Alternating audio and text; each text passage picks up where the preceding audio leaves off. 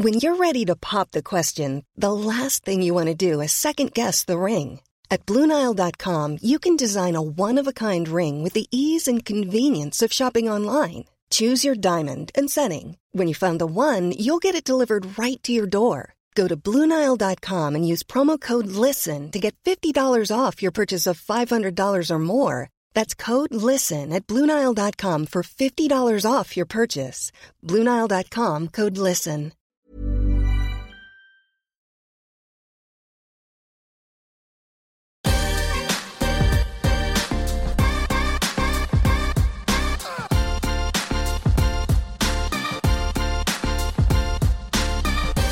Bonjour à tous, nous sommes ravis d'accueillir François Drouer qui est le directeur des opérations d'Evolufarm. Bonjour François.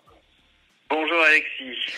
Nous sommes ravis de vous accueillir. Alors François, où est-ce que vous vous trouvez actuellement euh, dans, dans, cette période et comment vous vivez toute cette période de confinement? Alors euh, actuellement, euh, je suis bah, dans mon bureau puisque la société donc qui fournit tous les produits de santé au, au, réseau officinal, évidemment continue son activité et, puisqu'il y a surtout des, produits très spécifiques que l'on se doit de fournir toujours aux pharmacies.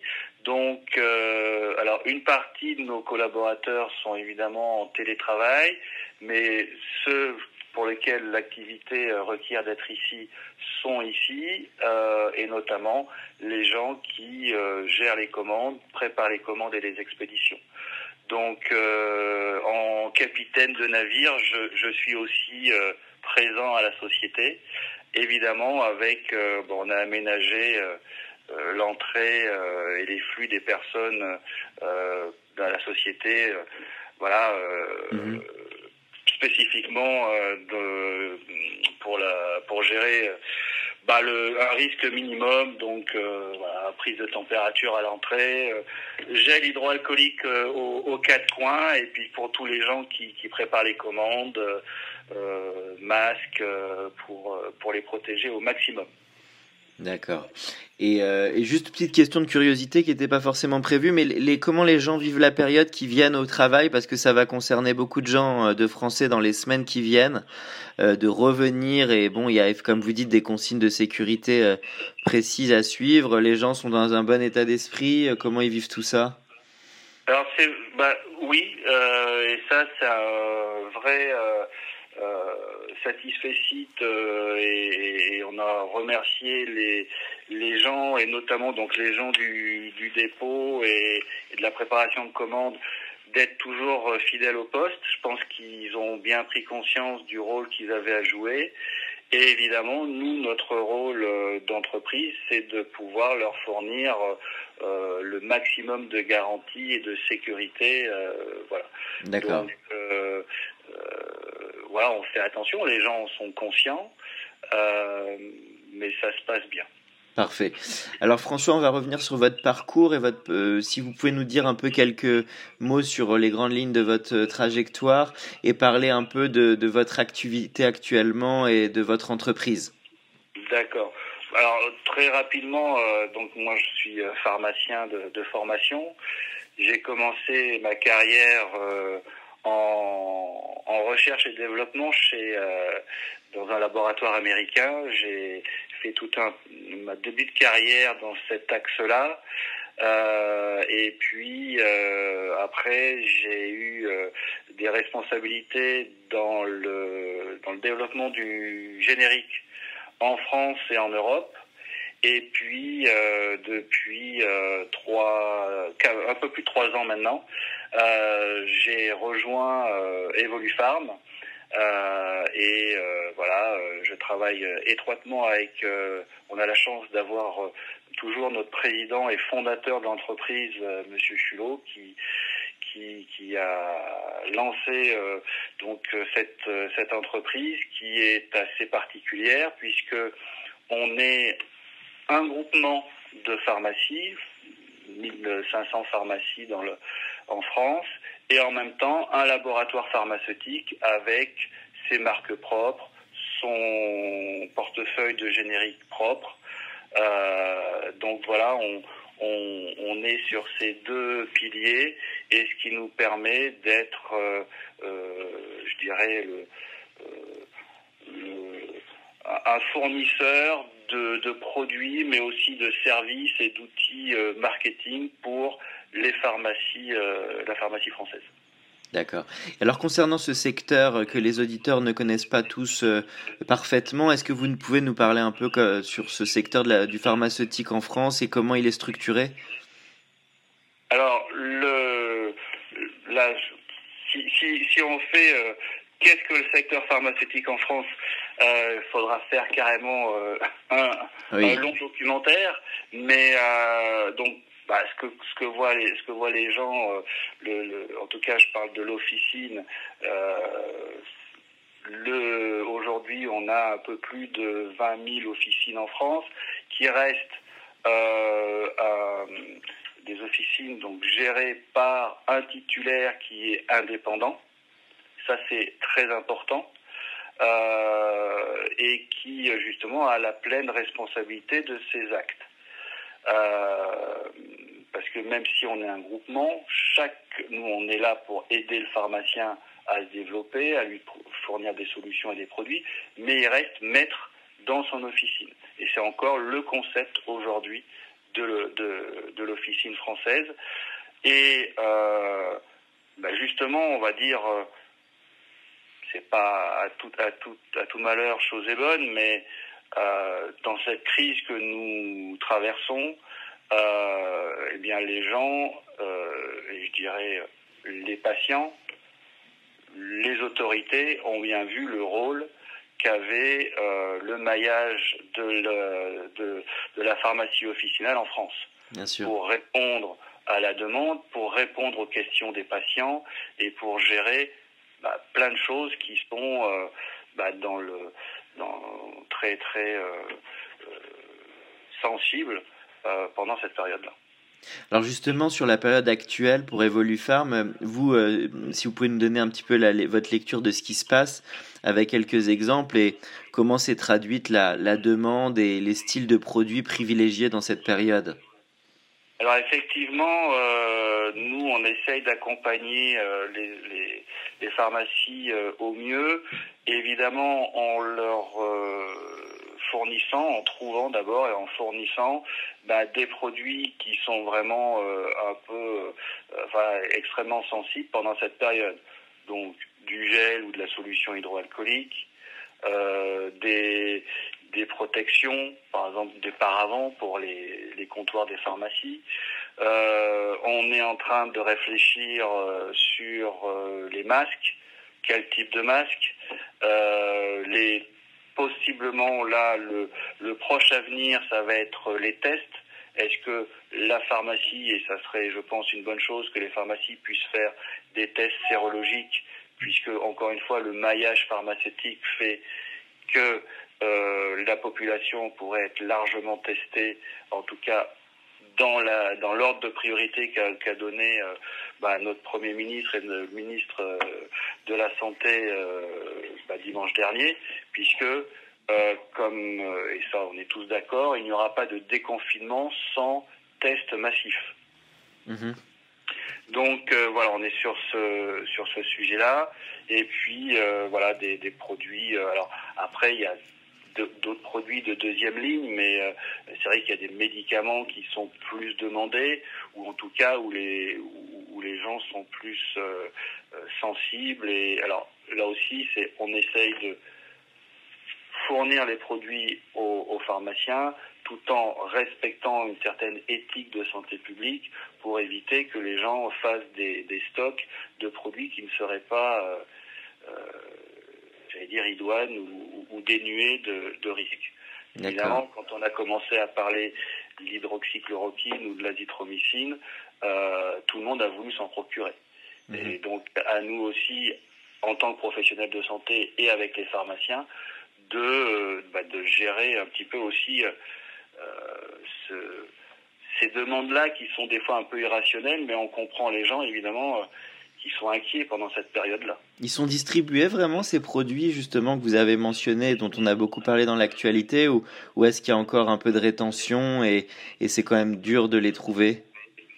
Ah bah, Aujourd'hui, alors d'abord c'est dur parce qu'effectivement, comme il y a une forte tension mondiale au niveau des approvisionnements, mais aujourd'hui c'est là où le pharmacien va euh, jouer son, son rôle euh, entièrement, c'est que aujourd'hui l'hydroxychloroquine ou l'azithromycine ou d'autres produits euh, sont déjà prescrits pour les maladies pour lesquelles les indications sont là depuis des années. Donc, le pharmacien qui va, justement, son rôle plein et entier, c'est de regarder les prescriptions, de connaître ses patients et évidemment de fournir les produits aux patients qui ont ces, ces indications thérapeutiques depuis avant la crise. Et de justement d'expliquer par contre aux gens qui voudraient euh, avoir en précaution ou pour X raisons ces produits-là sans prescription. Euh, euh, voilà. C'est évidemment le pharmacien. Vous savez, les médecins d'abord ont été très sollicités. Sont mhm. voilà. Donc celui qui reste et celui qui va être un peu le, le confident ou celui qui va pouvoir répondre facilement euh, aux, aux, interrogations du, des patients, c'est le pharmacien. Donc c'est pas forcément délivrer un produit, c'est aussi expliquer les choses.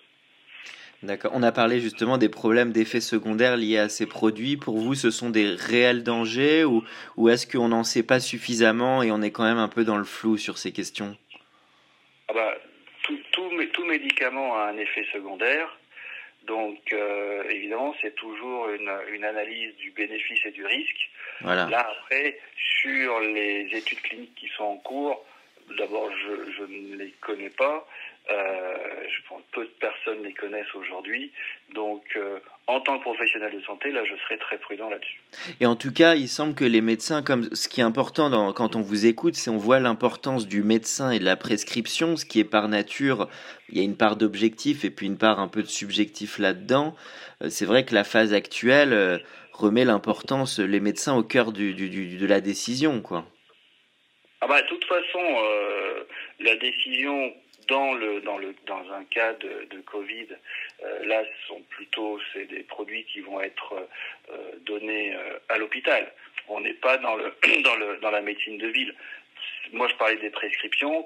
Par exemple, quelqu'un qui a un lupus qui est traité par hydroxychloroquine depuis des années, bah, il va avoir sa prescription d'hydroxychloroquine. Mais quelqu'un qui va aller euh, dans une pharmacie, qui va dire voilà, au cas où, moi je pense que ça serait bon que j'en ai si j'ai, euh, si je suis diagnostiqué Covid, euh, ça, je voudrais ce produit-là. Le pharmacien doit dire non. Après, voilà, c'est les protocoles d'ailleurs. Comme c'est en étude clinique, les protocoles sont bien déterminés et se font à l'hôpital. La difficulté d'accès au test, vous l'avez mentionné pour le fait que ça soit accessible dans toutes les pharmacies, ce qui me paraît être une, une superbe idée. Qu'est-ce qui explique pourquoi la, la, la, difficulté de ces tests en ce moment? Ah bah, De toute façon, les tests là euh, sont, euh, sont en train d'être.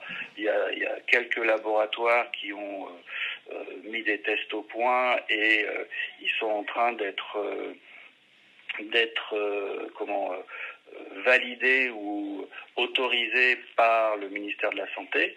Donc le processus n'est pas encore complètement euh, euh, finalisé pour mettre ces tests, euh, je dirais, en médecine de ville et voilà à l'extérieur de l'hôpital. Aujourd'hui, euh, c'est euh, en cas de, de suspicion de, de, Covid dans certaines conditions que le test va être fait soit à l'hôpital, soit dans un laboratoire euh, euh d'analyse biologique. D'accord, d'accord. Ce qui est en train, ce que nous on regarde, c'est justement de sortir ces tests-là avec des tests, on va dire, faciles au niveau manipulation, qui pourraient être rapidement faits, entre autres à la pharmacie. Parce que le plus dur dans cette histoire, ça a été les conceptions de tests ou la distribution des tests, c'est un peu des deux. C'est qu'on s'est retrouvé très vite désarçonné, il fallait réagir tout de suite aussi pour, pour, pour trouver les bons tests.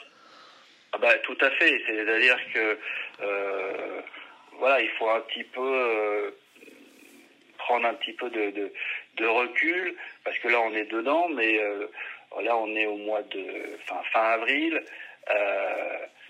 Grosso modo, en quatre mois, faire là, tout n'a pas été parfait, mais quand même, en quatre mois, les connaissances qui ont été mmh. consolidées pour les traitements, pour les tests, pour euh, le voilà été quand même assez euh, fortement accéléré. Hein. Mhm. Vous voyez que les traitements des fois sont mettent euh, plusieurs années pour être mis au point. Là, voilà donc.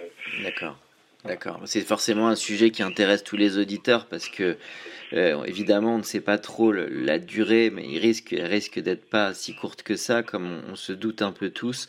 Euh, vous suivez aussi la partie vaccin ou ça c'est une partie qui est totalement dissociée? Bon, là, je la suis, je dirais, euh, par curiosité professionnelle et, comme citoyen lambda.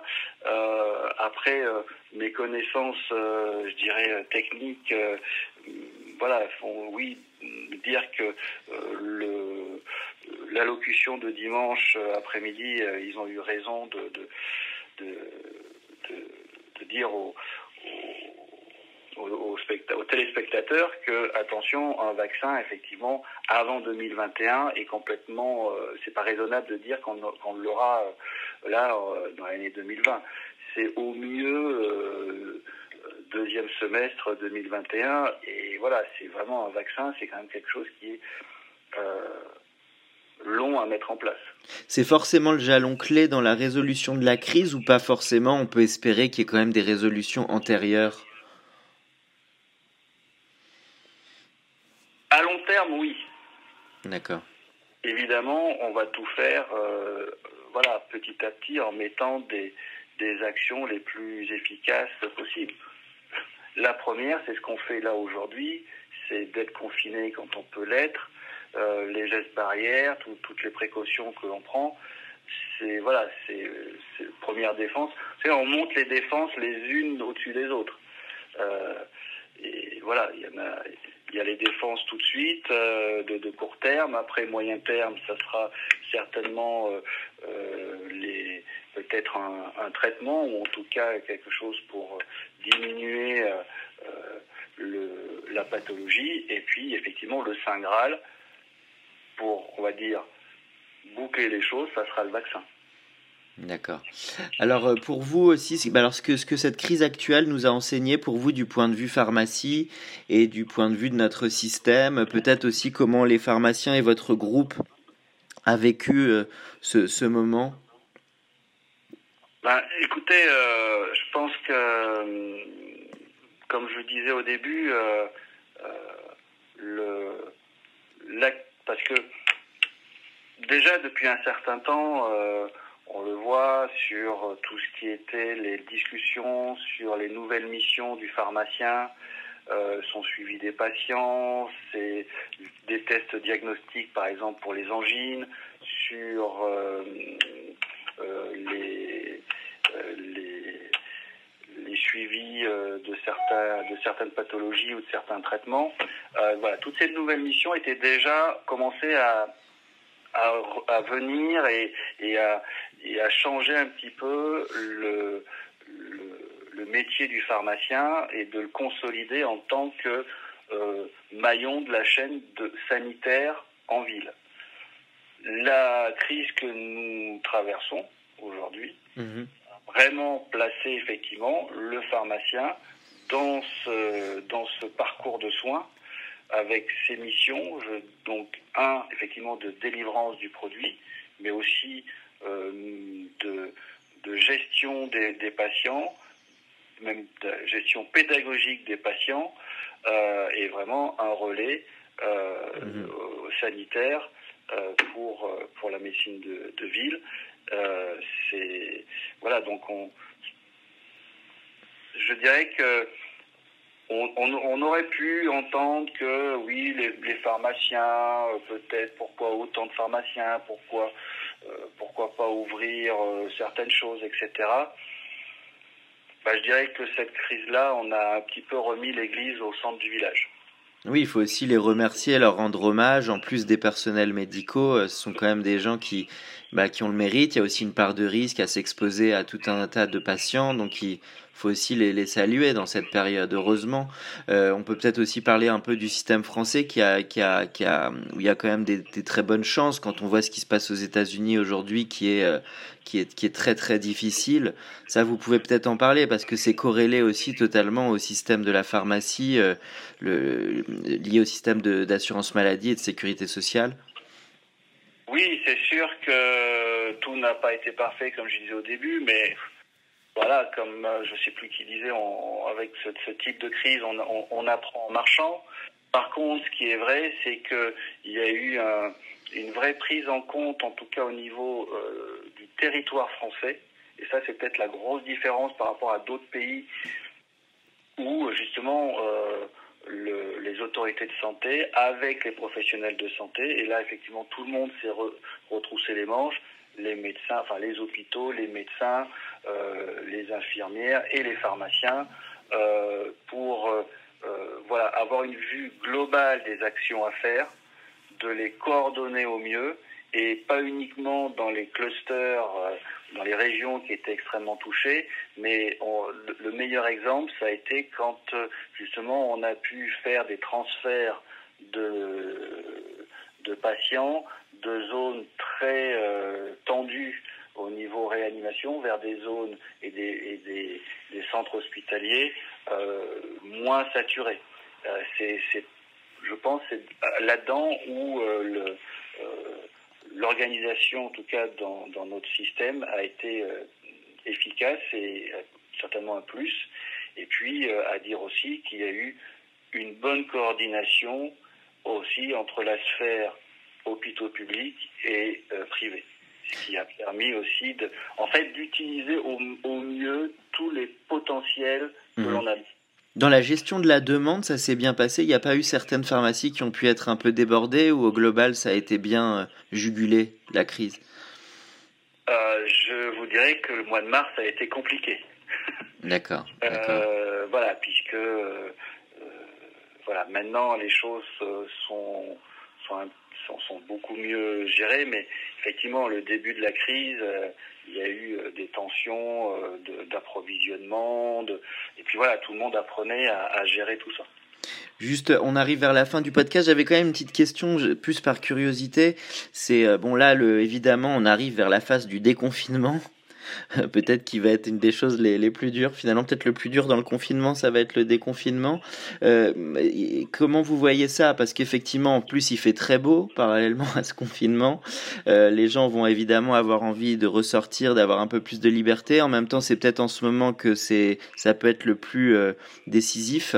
Il y a aussi l'été qui va arriver, les gens vouloir se retrouver en famille, etc. Mais on sait qu'il peut y avoir une part de risque aussi sur des personnes plus à risque. Comment, qu'est-ce que vous préconisez, vous, sur les 3-4 mois qui arrivent, là? Question bah, compliquée. Hein, oui, c'est la question, la question à... à un million de dollars. Ou à un million de dollars. Euh, ouais, quand je vois effectivement que nos, nos, nos hommes gouvernants euh, euh, hésitent aussi à répondre, je, ça, je serais bien... Euh, faire un petit peu de, enfin, je serais, ce serait assez euh, outrecuidant de de, de, de, de passer outre. En tout cas, ce qui est clair, c'est qu'effectivement, euh, ça ne sera pas euh, une ouverture des vannes largue à manu, oui. euh, parce que parce que justement là, il y aurait un, un, un, risque de rebond. Et en tout cas, alors après, on regarde tous les jours, en tout cas les pour moi, les deux paramètres les plus significatifs, c'est le nombre de personnes en réa, euh, puisque c'est ça le, problème. C'est enfin le gros risque de notre système, ça a été la la, la saturation des, des, lits en réa et euh, et comment euh, c'est là où on a quand même géré. Mais heureusement qu'il y a eu le confinement parce qu'on est on a justement effectivement aplati cette courbe-là. Et puis après, le nombre de personnes qui sont admis euh, en hospitalisation. Mmh. Euh, voilà.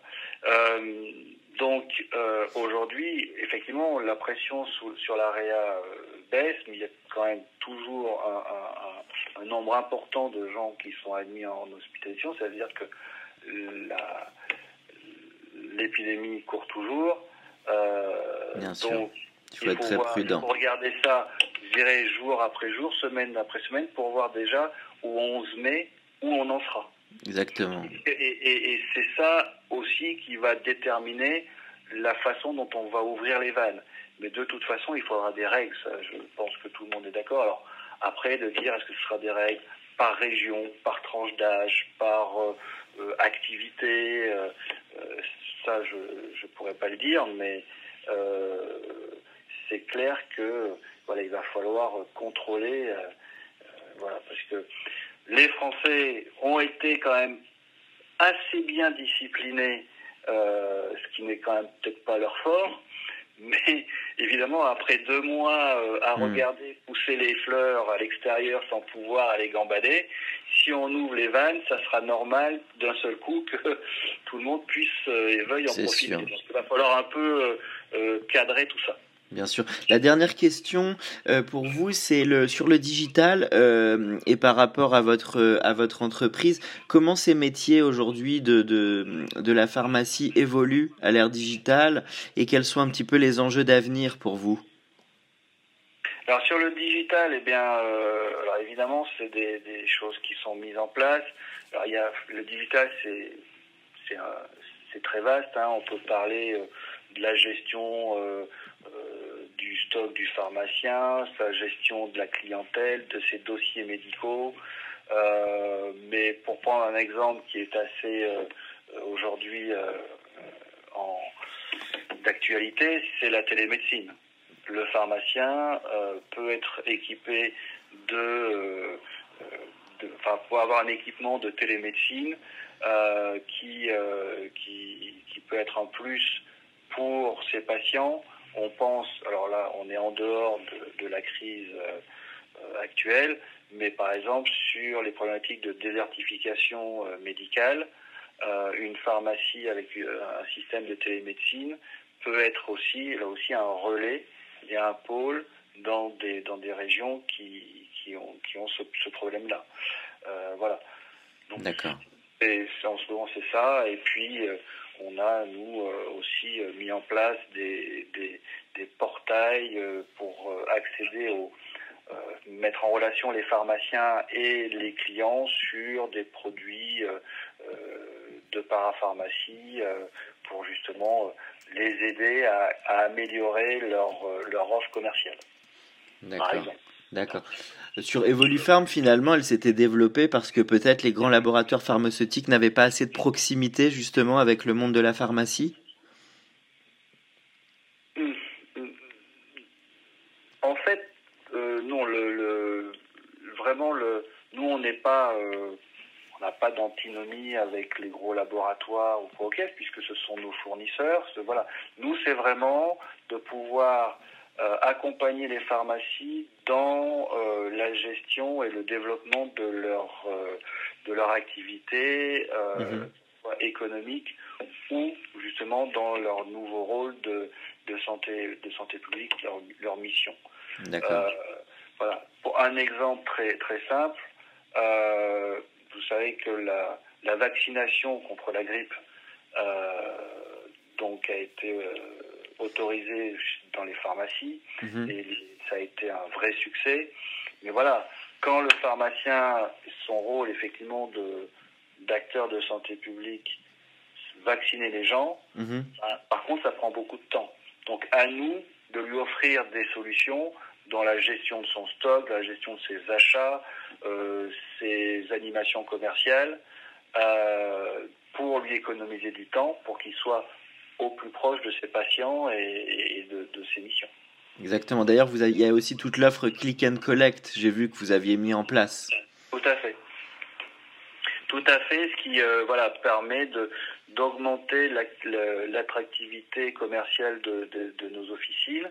Euh, entre autres, voilà, on a aussi un, un programme de, de fidélité, d'animation de l'équipe officinale, euh, voilà, pour leur fournir des, des outils euh, qui, voilà, qui, qui vont dynamiser euh, leur, leur officine, mhm. tout en justement leur laissant du temps pour être auprès de leurs patients, répondre aux questions, expliquer les prescriptions, ce qui est voilà, demandé par, par leurs patients, encore une fois, et, et ce qui est leur valeur, leur valeur ajoutée. Ok, bien merci beaucoup François pour euh, cette interview. Merci à vous. Et puis je vous souhaite beaucoup de courage et euh, dans les semaines qui arrivent pour continuer à, à bien euh, nous aider tous dans cette partie. on est sur le pont et on va y arriver. Merci beaucoup, à bientôt.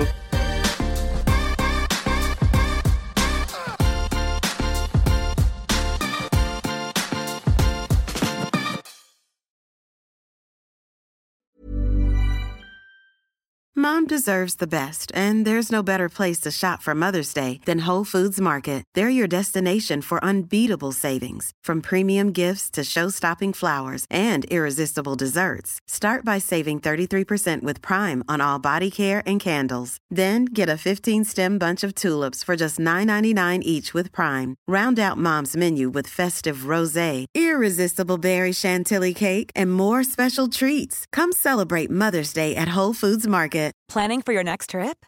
Elevate your travel style with Quince. Quince has all the jet setting essentials you'll want for your next getaway, like European linen, premium luggage options, buttery soft Italian leather bags, and so much more. And is all priced at 50 to 80% less than similar brands. Plus, Quince only works with factories that use safe and ethical manufacturing practices. Pack your bags with high-quality essentials you'll be wearing for vacations to come with Quince. Go to quince.com slash pack for free shipping and 365-day returns.